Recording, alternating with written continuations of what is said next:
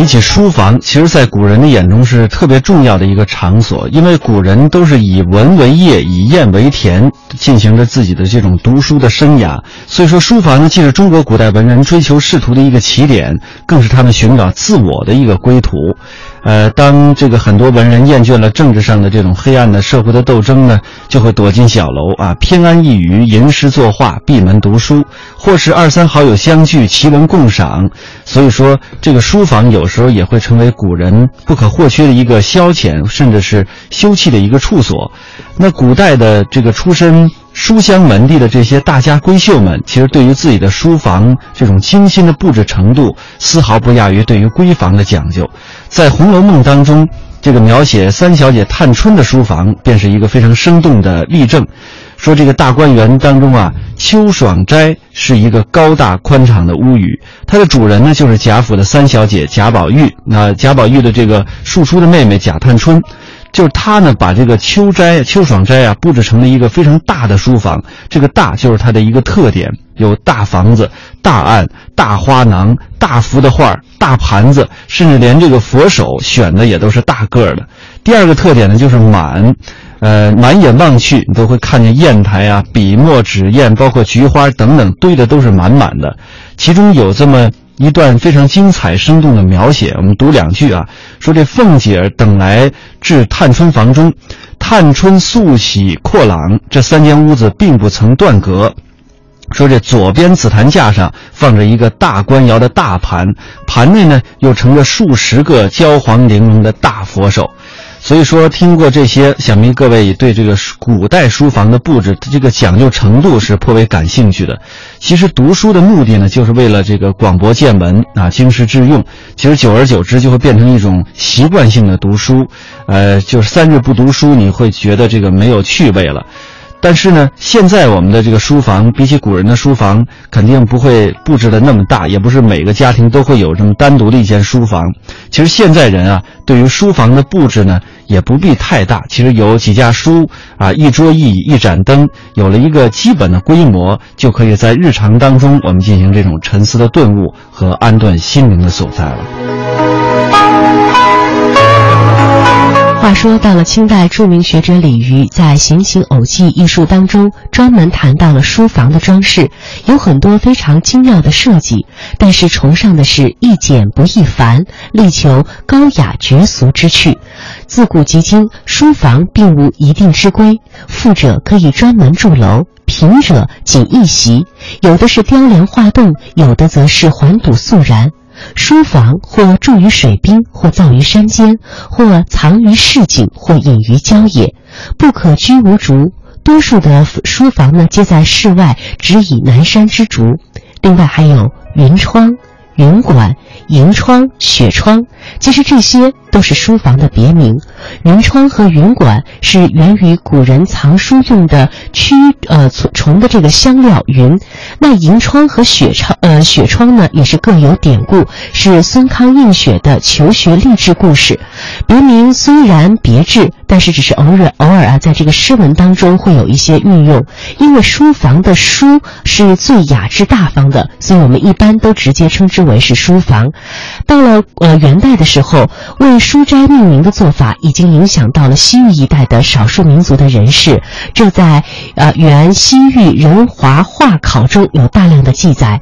到了明清斋名盛行，文人学士差不多都有自己的书斋雅名，比如说元宗道的。白苏斋、唐伯虎的呃孟墨堂，还有袁枚的小仓山房、蒲松龄的聊斋等等呢，就有各自不同的名字了。其实斋号寄托着主人的志与情，书房是文人的灵魂之城。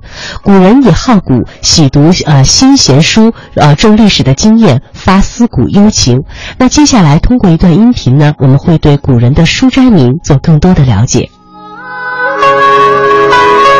对于痴迷阅读的人来说呀，书房呢大概是世界上最温暖舒心的地方。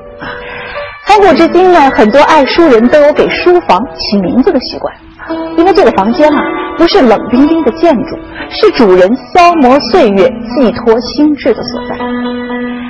书斋名呢有很多种类啊，其中之一是自嘲型。啊，像荣西斋、曲公轩，哎，都属于这一类。容膝就是仅仅能容纳两个膝盖啊，许东呢，则是弯着胳膊做枕头啊，名字很美啊，实际上是说呀，书房的面积小的不像话，主人的生活呢十分的贫困。这虽是自嘲，背后啊还藏着读书人的骄傲。容膝源于陶渊明《归去来兮辞》里的“倚南窗以寄傲，审容膝之易安”。我靠着南窗寄托傲世的情怀，身处陋室，内心却平静怡然。曲弓出自《论语》中的“饭疏食饮水，曲肱而枕之，乐在其中矣”。孔老夫子呢，吃着粗粮，喝着冷水，弯起胳膊当枕头，还是快快乐乐的。这样的书斋名啊，看似低调，气象却不凡。南宋诗人陆游啊，是个地道的书痴，他多次表白。爱书急于死，人笑作书癫。书生习气正，见书喜欲狂。他呢，把书房命名为书巢。哎，朋友不理解，说这巢是鸟住的地方，你这这么有文化气息，怎么能叫巢呢？不如说呀，你瞧瞧我这书房，面前书架上、床上、枕头底下，没有哪儿不被书占领。我平日里饮食起居、疾病呻吟、悲愤叹息，不管干啥都跟书在一起。要是客人不来拜访，妻子儿女不来看我，那么即便外头刮风下雨、落冰雹，我呢也浑然不知。我偶尔啊也想出去溜达一下，却发现自个儿被扔得到处都是的书本包围住，这些书如同层层堆积的枯树枝，令我寸步。这不是巢是什么呢？说完呢，陆游领着朋友实地考察了一番，客使不能入，既入又不能出，啊，只能笑着感叹：哎，这的确是个书巢。还有一种书斋名啊，属于励志型。清代文人徐乾学有藏书癖，经过三十多年的搜罗积累，收藏了各类图书数万卷啊，比起荣西斋、许公轩。徐乾学的书房要阔气得多啊！确切的说呢，这不是一间房，而是一座楼。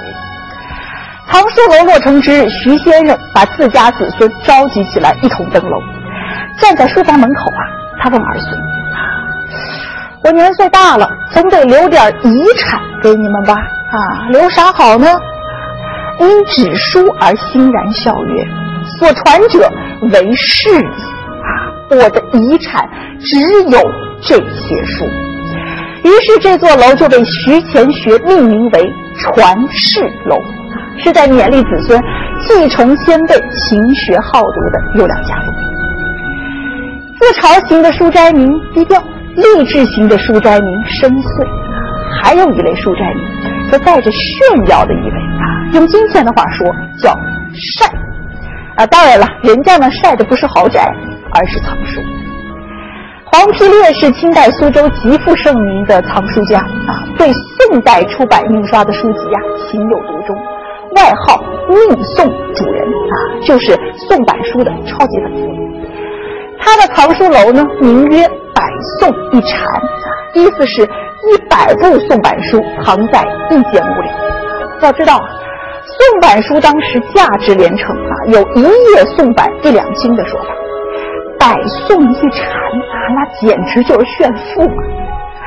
后来呢，黄丕烈又先后购得北宋本和南宋本的陶渊明诗集，这两部书更是罕见。黄丕烈喜不自胜啊，把自己的书房命名为“陶陶史”，向世间的爱书人宣告：我有两部陶诗哦，你们尽情羡慕吧。